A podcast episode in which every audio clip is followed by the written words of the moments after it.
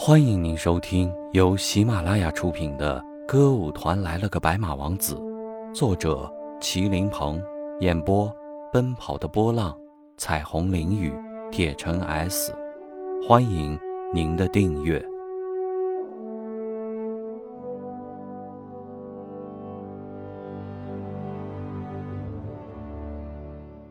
第九集，厌世从此开始。人的表现确实有许多东西值得研究。有的人明显的不善言谈，可是，在另一个特定的场合却能口若悬河、滔滔不绝。吴才能正是这样的一个人。他平时在团里，不管碰见什么人，如果不是有工作上的话要说，他是从来不跟任何人打招呼的，更不会跟任何人说话。他的理由很简单。有事儿才说话，没事儿有什么可说的呢？站在那聊天不浪费时间吗？再说他也没有那个聊天的本事和兴趣。可他并不知道，在这个团里，平时相遇打声招呼，寒暄几句，这已是不用谁说，也不用谁规定的习惯和规矩了。这个规矩一般人不教就会，可无才能却不会。他即使和别人迎面相遇，也会面无表情，默默走过，就像别人借了他的钱没还似的。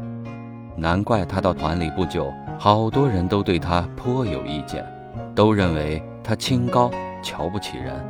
可是虽然他平时寡言少语，可一到课堂上，他就变成了另外一个人，一下变得极善言辞。其实。乐理课本来是门比较枯燥的课，然而他却能化枯燥为生动。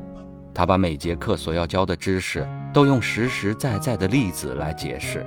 为此，他经常引经据典，介绍一些中外名曲。而每每这个时候，他那种陶醉其中、全身心投入、闭目吟唱的样子和声音，总能令课堂上鸦雀无声。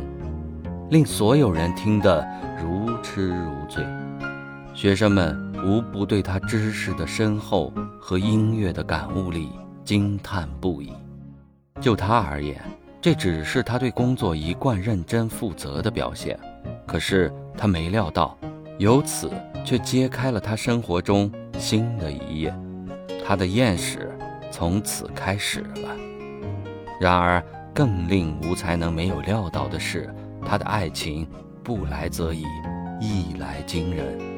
这场爱情的盛餐竟来得如此丰盛，简直叫他目不暇接了。可以说，几乎所有师生恋都是从钦佩开始的，无才能的爱情也是如此。最先怦然心动的是刘小一，他是从有天晚上他睡不着觉感觉到的。那天晚上。他翻来覆去的，怎么也不能入睡，脑子里尽是吴才能的影子。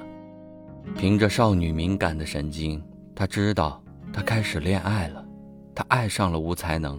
他不知道吴才能是不是也在爱他，但他知道，像吴才能这样的书呆子，即使爱他，也不会主动来追求他的，或许连注意都没有注意到他。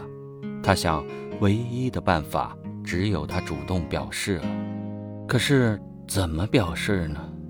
为这个问题，他已经想了好几天。刘小一是个做什么事儿都很慎重，也很细心的人。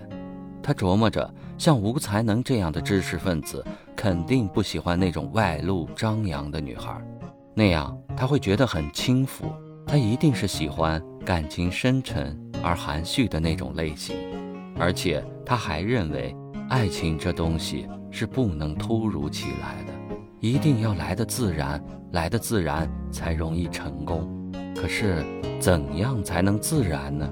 他想来想去，觉得找他辅导乐理课是最好的办法了。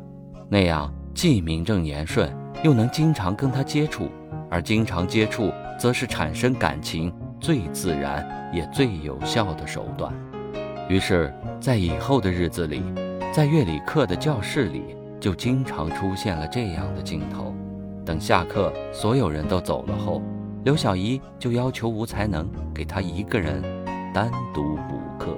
有时这样的镜头也会出现在吴才能的寝室里，当然，那肯定是刘小姨判断他寝室里只有他一个人的时候。不过偶尔也会判断失误。有一次，当他敲响吴才能寝室门以后，没料到开门的却是李福成。他愣在那里，还未开口，李福成却满脸堆笑地对他说：“请进。”他并未进去，只是站在门口问了一声：“吴老师在不在？”他有点事儿，刚出去了。那我走了。说完，刘小一转身就要走。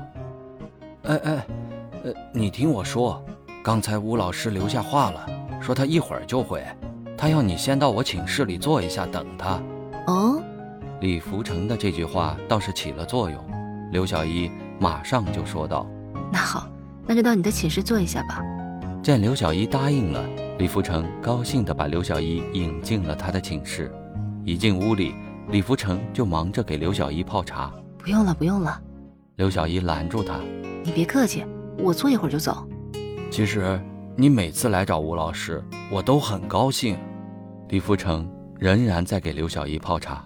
为什么？你来找吴老师，我就可以看见你啊！看见你，我就很高兴啊！为什么？因为，李福成犹豫了一下，才说：“我很喜欢你啊。”亲爱的，悄悄告诉你哦，下一集更精彩呢。